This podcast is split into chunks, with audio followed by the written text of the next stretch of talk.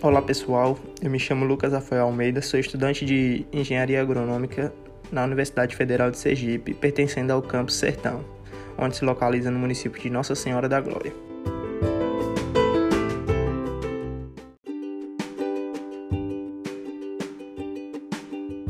Hoje eu irei falar para vocês sobre um projeto da disciplina de Habilidades em Ciências Agrárias como forma parcial de avaliação, que tivemos a orientação do professor Alexandre de Menezes.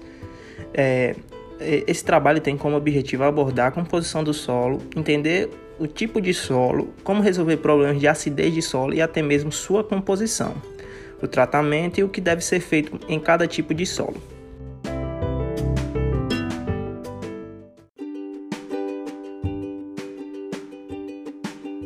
Primeiro plano, para se compreender basicamente o que se trata esse trabalho, é preciso entender basicamente o que é solo.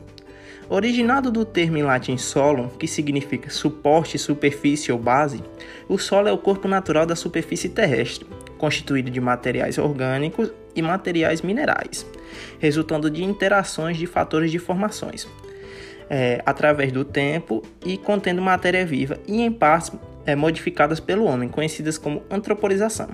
Além disso, podemos citar como fatores de formações o clima, organismos vivos, material que deu origem a esse solo e até mesmo relevo.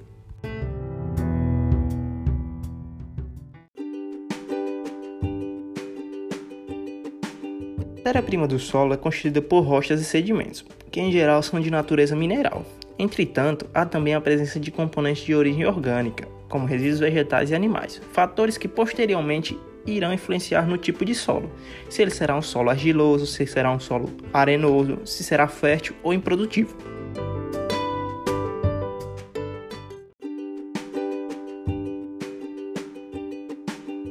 O clima, por sua vez, atua por meio de temperaturas e das precipitações, tendo como exemplo regiões de clima mais quentes que tendem a apresentar processos mais acelerados de formação dos solos, pois o calor acelera as relações químicas, além de que a intensidade e a frequência das chuvas, a pressão atmosférica e o índice anual de insolação, além de que a força dos ventos também podem influenciar em tal contexto.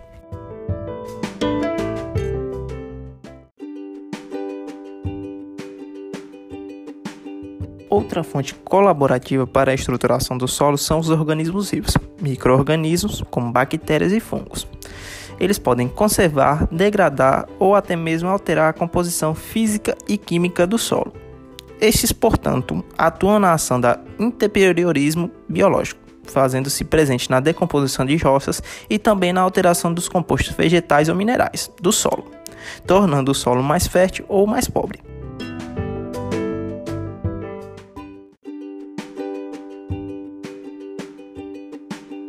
O tempo, por sua parte, também pode ser considerado no processo de formação dos solos, pois as áreas formadas em épocas geológicas mais recentes estiveram por menos tempo em contato com agentes intempéricos e por isso apresentam solos mais jovens e, consequentemente, um solo mais ácido e com a menor quantidade de matéria orgânica.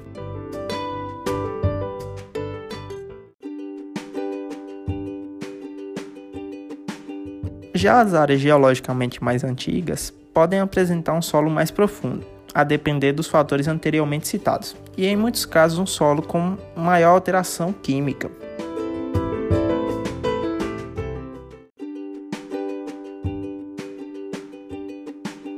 Nesse tocante ao que se refere a solos, temos dois tipos de solo. Um solo que é considerado ácido e um solo considerado não ácido.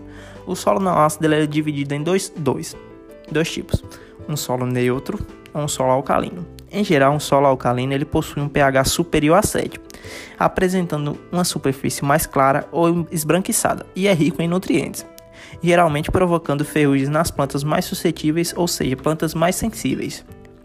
Já o solo neutro ele corresponde a um pH igual a 7, com a coloração e características intermediárias entre um solo alcalino e um solo ácido.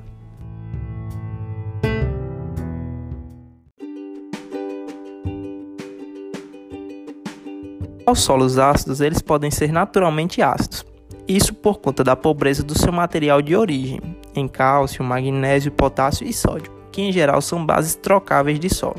ou também por meio da intensidade dos processos de intemperização, que também resultaram em teores maiores de alumínio e hidrogênio no complexo de troca do solo, e consequentemente também na solução do solo, na sua composição, podemos dizer.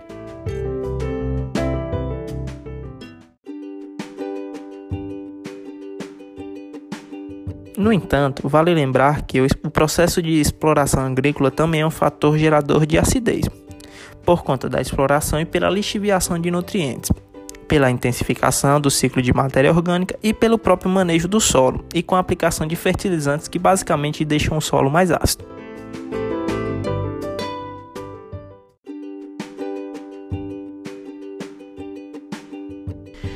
Para isso, a principal fórmula de avaliação da acidez acontece por meio do pH, sigla que significa teor de hidrogênio, ou seja, a quantidade de íons H+ presentes. Dessa forma, o pH do solo governa diretamente as relações do solo. De maneira geral, o valor do pH do solo varia entre 5,5 a 6 para ser favorável ao desenvolvimento das plantas.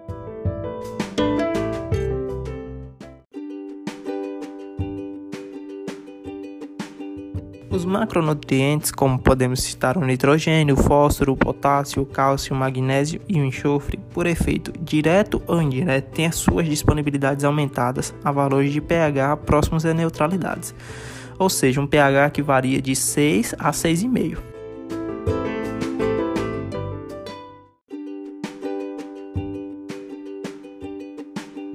De pH inferior a 5,5 podem ocorrer danos ao desenvolvimento das plantas e das culturas pois há uma elevada atividade de elementos potencialmente fitotóxicos, como o alumínio e o manganês, que são bastante prejudiciais ao solo e ao desenvolvimento de todas as plantas.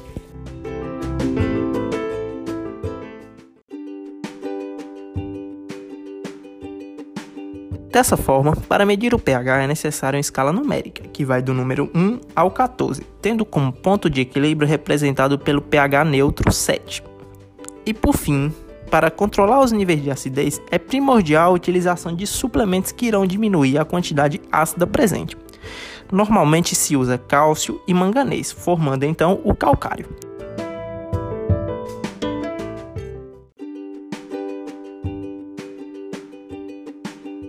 O calcário, por sua vez, irá proporcionar o aumento do pH, que acaba reduzindo a toxidez do alumínio trivalente, aumentando também a disponibilidade de vários nutrientes, além de aumentar a soma da base do solo, bem como o cálcio e o manganês.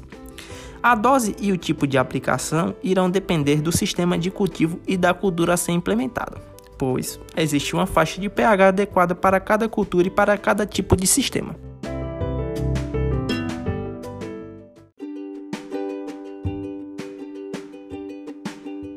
E é isso, pessoal. Agradeço a atenção de todos e obrigado.